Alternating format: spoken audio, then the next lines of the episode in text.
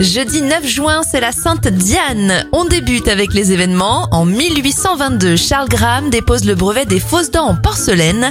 Donald fait sa première apparition en 1934. Et en 2005, Renault lance en France la Dacia Logan.